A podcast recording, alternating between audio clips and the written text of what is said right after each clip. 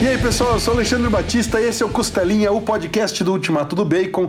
Estou aqui com o João Pedro Maia. E aí, JP, beleza, cara? E aí, Alexandre, e aí, galera, tudo certo? Então, Alexandre, ouvi dizer que hoje você quer polêmica. Hoje o assunto é polêmico.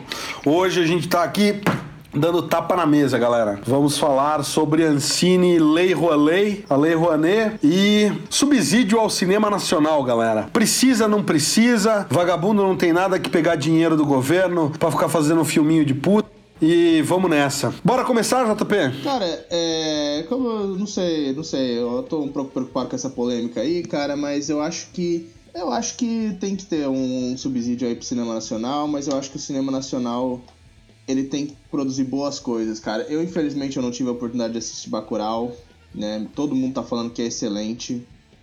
Mas o cinema nacional, infelizmente, a gente associa muito com comédia pastelão, né, cara? É dureza, cara, porque criaram-se alguns estereótipos ao longo dos anos, né? É, na boa, Bacurau não é tudo isso tá? Vai assistir com a expectativa baixa, mas bem mais baixa, porque é um filme legal, eu gostei, achei bacana, é, mas não é dizer que é tudo isso, tá? Eu acho que a, a merda no Brasil hoje em dia, JP, é que se criou essa celeuma de direita e esquerda, entendeu? É tudo muito polarizado, tá tudo muito dividido e a gente perde o foco, sabe, do que é a discussão saudável de falar a gente quer um país melhor, a gente quer as coisas rumando para um lado interessante interessante e a gente esquece que políticas sociais são pelo bem-estar de pessoas. Porque eu acho que houve roubo, houve uma série de merdas aí no país pela classe política como um todo. Então eu não, eu não consigo ver lado certo e lado errado. Eu consigo ver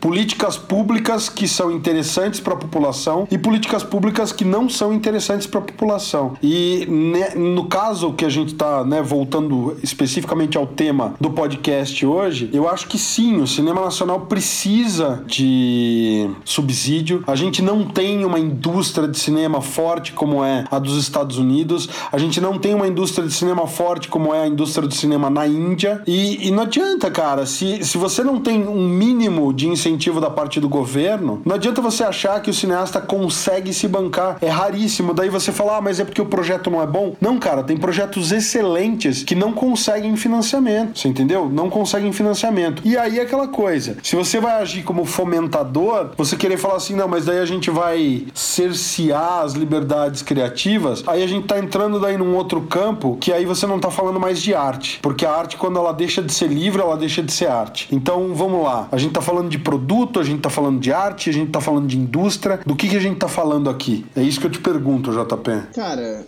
eu me perdi um pouco aí, que você começou a justificar aí os, os votos. É o que eu falei, cara. Eu, eu, esse tema eu acho muito perigoso, eu acho que beira muita coisa ali. A galera, quando mete política no meio, é, a galera começa muito polarizar, mas acho que é aquela coisa, né, cara? A arte, ela é, é livre, cara.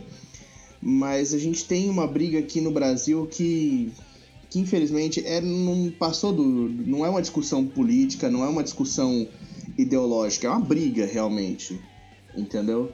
E aí a gente tem essa coisa, ao mesmo tempo. Não dá para dizer que a, que Ancine é livre, né, cara? O que, o, o, que o, né, o digníssimo presidente hoje em dia tá fazendo, né, de, de querer cercear, de querer limitar o que ele chama de produções esquerdistas, de ideologia, não dá para dizer que a gente não tenha antes, né, cara? Porque querendo ou não, Uh, a Ancine, estando na mão do governo, não estando, é dinheiro do governo, é dinheiro de imposto, vai, vai acabar favorecendo ali uns mais do que outros. É como você falou aí, você vai ser sempre cineasta que vai estar tá ficando para trás, sendo deixado porque não tá alinhado ali com o que quem tá no poder tá querendo, né, cara? Você tem ali durante uma época aí você teve as produções ali do do Porta dos Fundos recebendo essa mãozinha na cabeça, enquanto outros cineastas sofriam, né, porque não tinham esse renome, não tinham essa proximidade com a ideologia vigente. E é essa discussão que eu acho que a gente tem que, que fazer, né, cara? Quem merece ou quem deveria receber esse tipo de, de benefício, né? Ou, ou auxílio? Que tipo de projeto merece esse tipo de coisa? O ministro da Cidadania, né, o Osmar Terra, veio, veio a público dizer recentemente que deveria ser filmes que encham salas e que na cabeça dele a, a bilheteria desses filmes que enchem salas deveriam devolver o dinheiro que foi investido no filme, né? Um filme que enche sala por si só, cara, ele precisaria daí, então? É, é um questionamento que eu, que, eu, que eu me faço. Um filme, por exemplo, como Vingadores, precisaria ter lei de incentivo fomentando um filme como esse? Um filme que já bateu bilheteria, ou que bate bilheteria, e que já tem de saída um público fiel, sabe? Tipo, já é garantia de retorno. Então, filme que enche sala precisaria de dinheiro do, do governo, né? Ou, na verdade, dinheiro que seria originalmente destinado a imposto, você ter abatimento no imposto, enfim. A galera precisa primeiro entender como é que funciona a lei Rouanet antes de falar merda. Mas enfim, ou seria justamente o projeto de um cara que é cineasta, mas ele é da periferia, um cara que não tem acesso, não tem grana, não consegue levantar. Na minha cabeça, cara, eu acho que é justamente o projeto que não consegue patrocínio, é o projeto que não consegue ter viabilidade ou certeza de público, que seria o primeiro a ser ajudado. Fala assim: não, cara, o teu projeto não tem ninguém patrocinando então a gente vai ter um benefício aí para você conseguir mostrar o teu trabalho. Na minha cabeça, o ministro da Cidadania vai numa, numa direção contrária do que seria você de fato dar acesso aos criadores. Agora fala assim: ah, mas o tema, a gente vai definir o tema. Aí é, é uma coisa que eu queria perguntar. Então, assim, a gente não pode falar da Bruna Surfistinha, porque ela é puta. Mas aí a gente tem que falar de Deus. E aí eu te pergunto: o cara que é preto e acredita no candomblé se vê representado aonde? Então, assim, vamos, vamos falar de, de uma pessoa que eu não. né, genérica aí, o Zé Maria. O Zé Maria é preto, pobre, acredita no candomblé, ele faz o bem para a comunidade dele, porque ele vai lá, faz as orações dele na, na casa de religião que ele frequenta, porque a galera chama de terreiro, e terreiro é uma palavra que tomou tons pejorativos ao longo do tempo. Então, vamos falar na casa de religião. Então, ele vai lá na casa de religião no candomblé, ele pratica o bem, ele distribui sopão à noite, sabe? Ele é um cara, é um vizinho exemplar exemplar, diferente de muito cristão que eu conheço por aí que bate na mulher. Ele trata a mulher dele com baita de um respeito, os filhos adoram o cara. E aí, aonde que ele vai ver algum filme que representa a religião dele, o passado histórico dele, já que a gente tem que falar de Deus, do Deus cristão. E tem que ser um filme que enche igreja. Então a gente tem que falar, né, do, ou sei lá, filmes como o filme do, do Allan Kardec, que estreou recentemente, ou aquele Nosso Lar, que fala do Espiritismo, Maria, mãe do Filho de Deus filme católico. É esse tipo de filme, então, que o governo tem que patrocinar. E o cara que é ateu? E o cara que é wicano? Ele acredita no paganismo, mas também, tô falando de pessoas boas, íntegras, que praticam o bem né? Todo mundo gosta dessa palavra, o bem. O que é o bem, ninguém sabe dizer exatamente, mas. Então, como diria o Mário Sérgio Cortella, a gente tá falando de ética e moral, e a ética e moral fala muito a respeito de uma parcela, né? De sociedade. Então, a ética e a moral que a gente pratica aqui no sul, em Curitiba, onde eu moro, ou aí onde você mora, JP, em São Carlos, ou onde o, Diego Brice mora, lá no Rio de Janeiro, será que é exatamente a mesma ética e a mesma moral que é praticada numa aldeia indígena no Xingu? Por que, que os índios andam pelado e a gente não, saca? Então. Cara, mas uma coisa assim, é... fugindo um pouco dessa discussão, cara, que eu queria comentar aqui, que eu acabei falando do, do da questão do Porta dos Fundos, que era pra casar com isso daí que você fala, cara. Porque Ancine. É, tinha que ser pra Agência Nacional de Cinema, tipo, a Porta dos Fundos. Eu não tenho nada contra os caras, eu gosto de vários sketches dos caras, mas assim, são, são uma galera com visibilidade, né, cara? São uma galera que tem um, um canal no, no YouTube que tem milhões de, de, assinantes, né? São pessoas conhecidas. Eles precisam realmente desse, desse fomento, porque quando a gente fala de, de agência de fomento, né? Eu tô infelizmente sobre as garras do, do Entraub aí na, na questão do fomento à ciência, que são que é para fomentar coisas assim desconhecidas, coisas que vão trazer novidades, né? É isso que eu associo, né? Ajudar uh, as pessoas. E aí você pega Ancine, que é justamente deveria ser para esse tipo de coisa, né? Um, diretor menos conhecido, um, um, lado mais obscuro aí da sociedade que não, não tá representado. Aí os caras pegam e dão milhões pro pessoal do Porta dos Fundos que, que né, já é conhecido, já tem nome, e não vão dar pro fulano porque o fulano talvez tenha algum projeto já tenha sido realizado, mas agora esse é um pouco ambicioso demais, ele não é tão conhecido assim, não merece. Então qual o sentido de, de um fomento? Né? Se não é ajudar quem quem está tentando se criar ali, quem está tentando fazer algo novo. É, é justamente a discussão, né, usando a palavra que o presidente adora, de, de discutir quem é o verdadeiro vagabundo nessa história, né? O vagabundo é aquele cara que não tem articulação necessária para estar tá na alta roda do cinema nacional e fazer o projeto dele ser vendido. O vagabundo é justamente o cara que tem contato, inclusive, com agências internacionais de cinema e que daí ele se vale do prestígio internacional que ele tem para usar a verba de fomento para produzir um, um, projeto que ele, por, por si só, talvez conseguisse financiamento sozinho. A gente tem que limitar de qual forma você faz uso para privilegiar o acesso de cineastas mais independentes ao fomento e bloquear justamente, sabe, grandes corporações ou grandes cineastas. Eu acho que é simples, né? É simples, né? É só você ter um edital bem montado, é só você ter regras que determinam de repente contrapartidas maiores, porque você dizer assim, assim, ah tá, beleza. Produções como, por exemplo, o Circo do Soleil. Qual é o problema deles fazerem uso, por exemplo, de, de verba de, de fomento se você tiver uma contrapartida para a população carente? Quando que você acha que uma galera da periferia ou, sabe, da favela vai sentar para assistir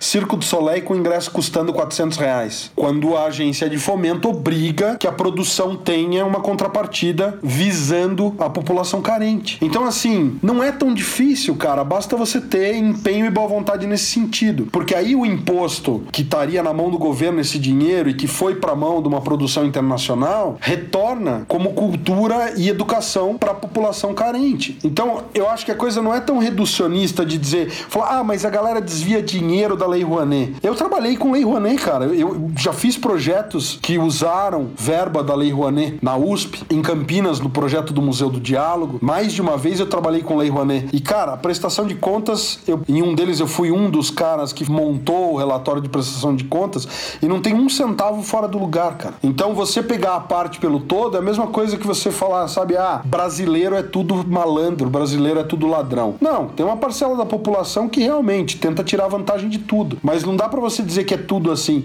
Todo mundo que usa Lei Rouanet é ladrão? Cara, conheço vários projetos que foram muito legais, muito bem feitos, e a gente sabe que tem um ou outro que realmente, o que acontece? Você tem que ter daí uma prestação de contas mais rígida, você tem que ter fiscalização. Então, como tudo, você vai falar assim: motorista é tudo irresponsável? Não, cara. Bota radar na estrada, você pega quem é irresponsável, entendeu? Põe fiscalização nas estradas, você pega quem tá rodando com um documento vencido. Então, eu acho que é, é uma falácia muito grande e muito reducionista você dizer a Ancine não presta para nada, a Lei Rouanet tem que acabar. Sabe? Isso daí é um, um, pensamento limitado de gente ignorante que nunca nem viu, nunca nem trabalhou com isso, para saber que no Brasil a gente precisa ter incentivo à arte e à cultura. Se a gente tivesse uma das melhores educações do mundo, mas a gente não tem, cara, a gente precisa de educação, a gente precisa de incentivo à arte e à educação. Só que é o que você falou. Será que o, que o Porta dos Fundos precisa? Será que os grandes projetos precisam? Então é aí, é aí que tem que entrar a discussão, sabe? Será que o bispo Edir Macedo precisa?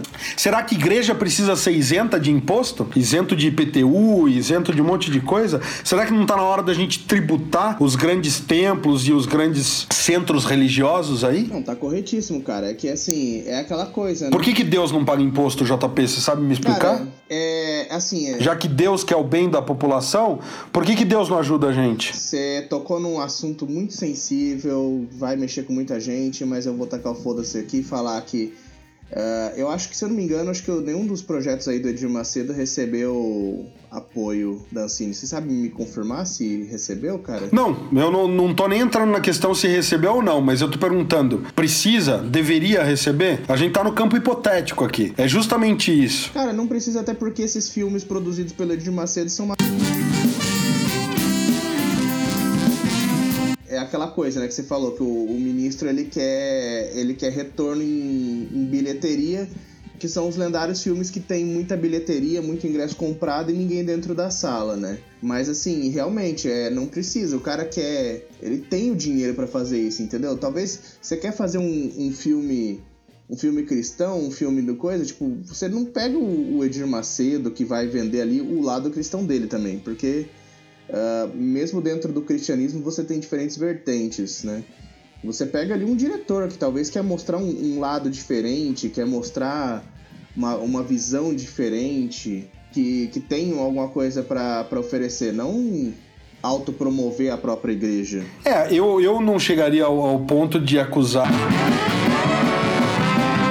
não tem prova, mas é o que, o que se suspeita, né? Porque é o que você falou, salas vazias, bilheteria batendo recorde, mas não tem ninguém assistindo. Então, por que, que você faz um filme se você mesmo compra ingresso para aquele filme? Tem muito cara de mas eu não iria a fundo de dizer que é isso, porque eu não tenho prova, não tenho como comprovar isso daí, cara. Mas assim, eu acho que esse, esse graças a Deus não recebeu, não recebeu fundos ali da Ancine, não teve lei Rouanet, aí o cara ele se virou ali do jeito dele, pôs o filme que ele queria da forma como ele queria. Não recebeu lei Rouanet, mas deixa eu te perguntar uma coisa. Uma vez que os templos não pagam imposto, não estaria recebendo um benefício só pelo fato de não pagar imposto? Cara, se eu não tivesse que pagar IPTU na casa que eu moro, eu estaria muito muito feliz. Ia sobrar uma grana bem bacana para viajar no final do ano. Não deixa de ser um incentivo, cara? Você não ter que pagar em PTU? A gente não tá falando ali de acusações diretas, apesar de, né, uh, parecer muito, talvez, mas aí já entra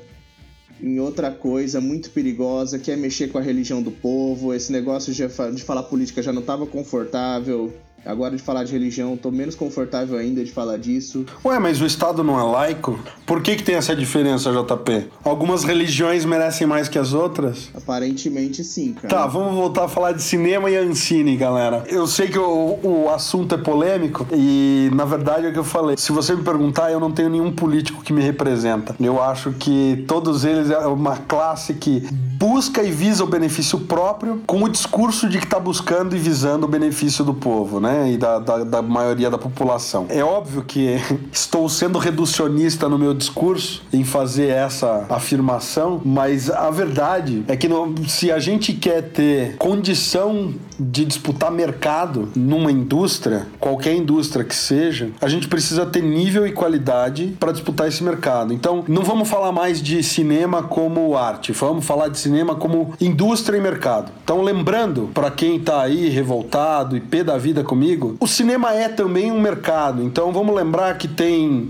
atores que recebem salários para desempenhar o papel, você tem diretores, produtores, contra-regra, você tem cenário, montagem de cenário, figurino, então você tem alfaiates, costureiras trabalhando, você tem os designers, você tem catering, você tem galera trabalhando com comida nos sets de filmagem. Então, assim, pra galera que fala que, ah, eu não preciso de arte para sobreviver, então tá, vai, vamos, vamos entrar nesse discurso imbecil de que ninguém ninguém precisa de arte para sobreviver. E vamos falar então de emprego, galera. O cinema gera uma infinidade, uma miríade gigantesca de empregos, desde o mais básico, que é o cara que vai varrer o set, pro pessoal que, que acha que existe diferença de nível de emprego. Mas a gente tá falando desde os empregos mais básicos, como faxineiro e faxineira, até os mais altos, que é ah, produtor, diretor e ator, tá? Você acha que Hollywood movimenta milhões à toa? A partir do momento que você tem uma agência que fomenta e protege a produção artística, e já falei que não ia falar de arte no cinema, mas a produção comercial do cinema nacional, a gente tá falando de mais empregos, a gente tá falando de um campo e de uma indústria pulsando no Brasil e gerando emprego num país que tá quebrado, cara. A gente tá com uma, com uma alta taxa de desemprego aí ainda, e não é simplesmente falar, ah, vamos fazer cortes na economia, que a gente, a gente tem que fomentar a criação de, de novos empregos. Então, uma agência que de fato proteja esse setor é imprescindível nesse momento do país. Então você falar, ah, mas a gente vai escolher o filme A, o filme B. Cara, não. Tem que fazer filme de tudo quanto é coisa. Tem que fazer filme de tudo quanto é coisa. A gente tem que aquecer o mercado. E deixa o público fazer essa triagem do, ah, esse filme não é bom, esse filme é bom, sabe?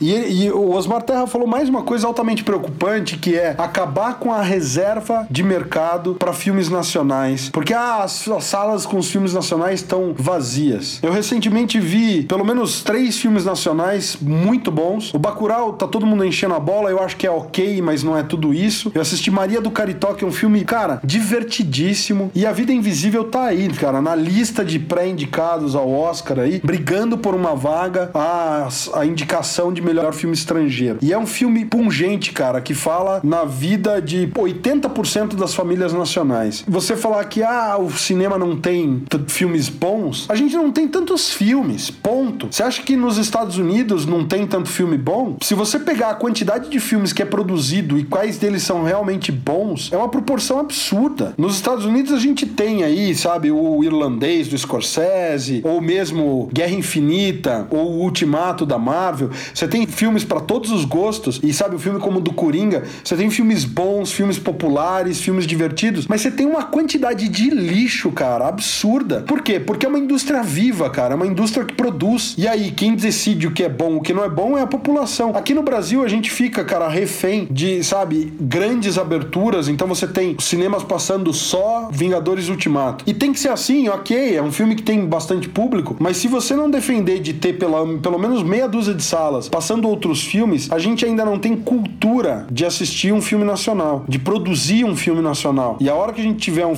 uma produção, por exemplo, na Itália, cara, na Itália os filmes italianos brigam, cara, de pau a pau com produção hollywoodiana. Por quê? Porque eles já têm uma tradição de cinema muito maior do que a nossa. Quer dizer, não muito maior, mas eles têm muito mais acesso à produção do que a gente. Cara, é não só isso, né? É, só pra né, dissolver um pouco dessas polêmicas e tudo mais, uh, falando mal agora do, do brasileiro em si, não do, das políticas, né?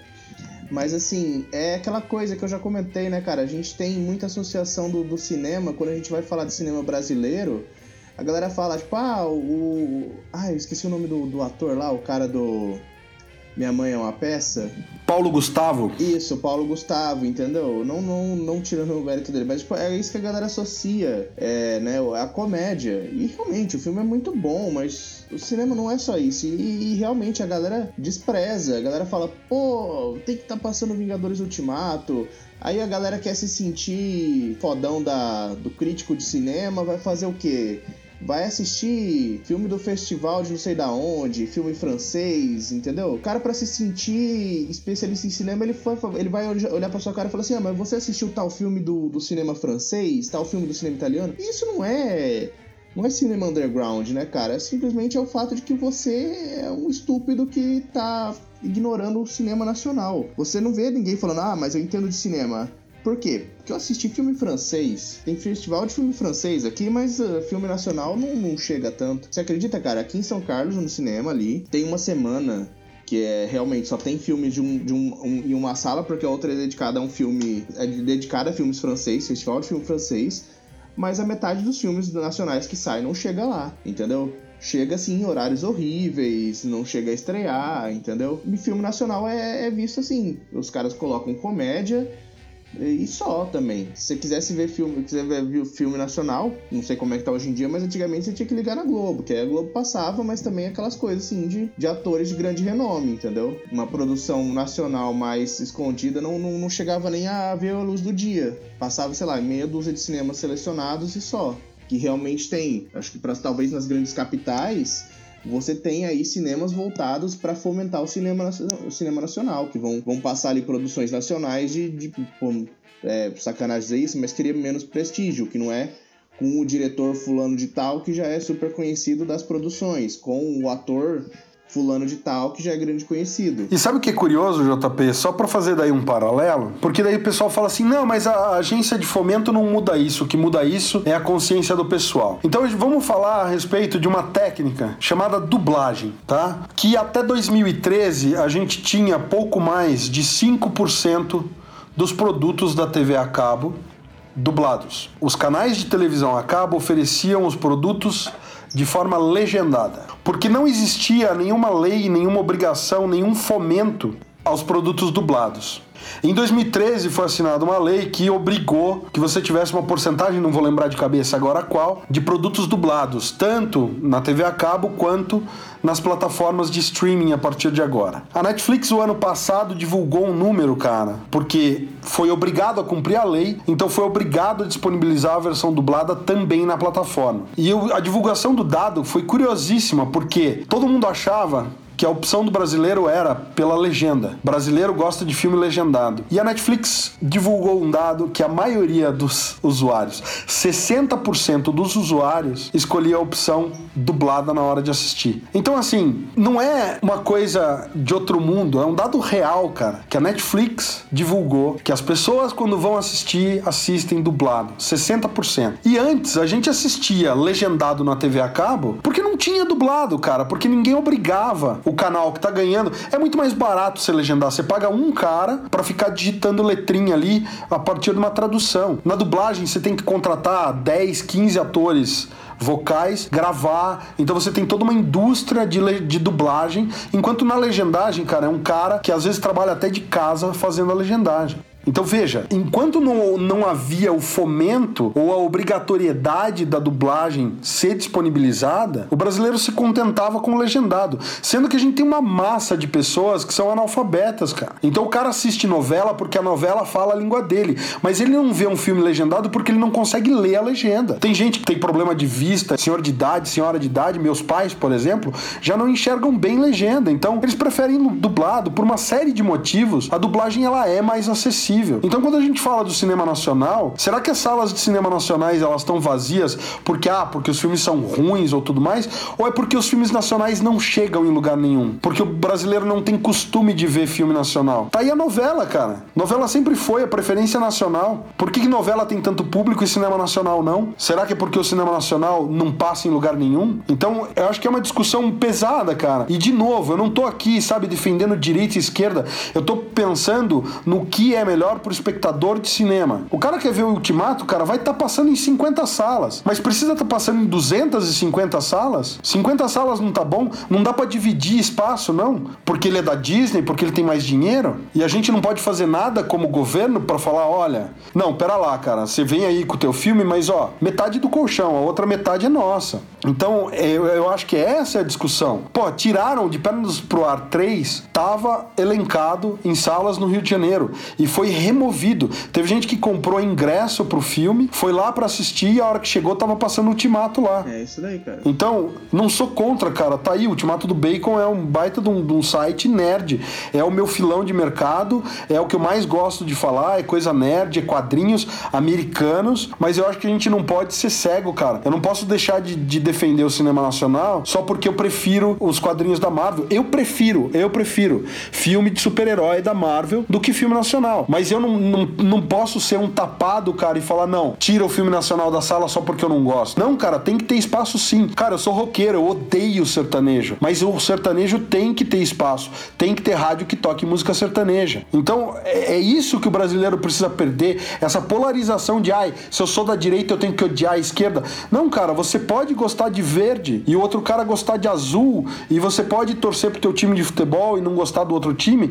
Mas, cara, menos ódio. Vamos, vamos perceber que o Brasil é grande demais e que tem espaço para todo mundo. E um filme, por mais que ele fale de coisas que você não concorda, ele é uma forma de debate, justamente para você olhar e falar assim, cara, aquele filme O Clube dos Canibais, eu fui assistir, é um lixo, é horrível esse filme. Ah, não tinha que ter sido feito? Tinha, cara, justamente para dizer, olha, esse é o tipo de cinema que se fazia antigamente e que é o retrato do que pior existe no cinema nacional. Pronto, tá feito o debate, a gente vai lá, todo mundo assistir o filme para falar o mal dele. Menos ódio e mais produção, galera. Vamos lá. Bom, eu acho que o, o pouco que eu tinha para contribuir eu já disse, Alexandre. Se você tiver alguma outra consideração final fazer aí. Então é isso aí, galera. Se você ouviu até aqui, eu agradeço de estar tá ouvindo. E se você tá aí morrendo de raiva de mim, dá um hate na, nas redes sociais. Faz barulho, me dá palanque, por favor, que eu agradeço. É isso aí, galera. Então, quem ouviu até agora, quem aturou nossas viagens, então, quem tiver aí um debate construtivo para sugerir, sugira. Quem não tiver, pode ir para o Quinto dos Infernos. Falou, galera. Valeu. Obrigadão. Até a próxima.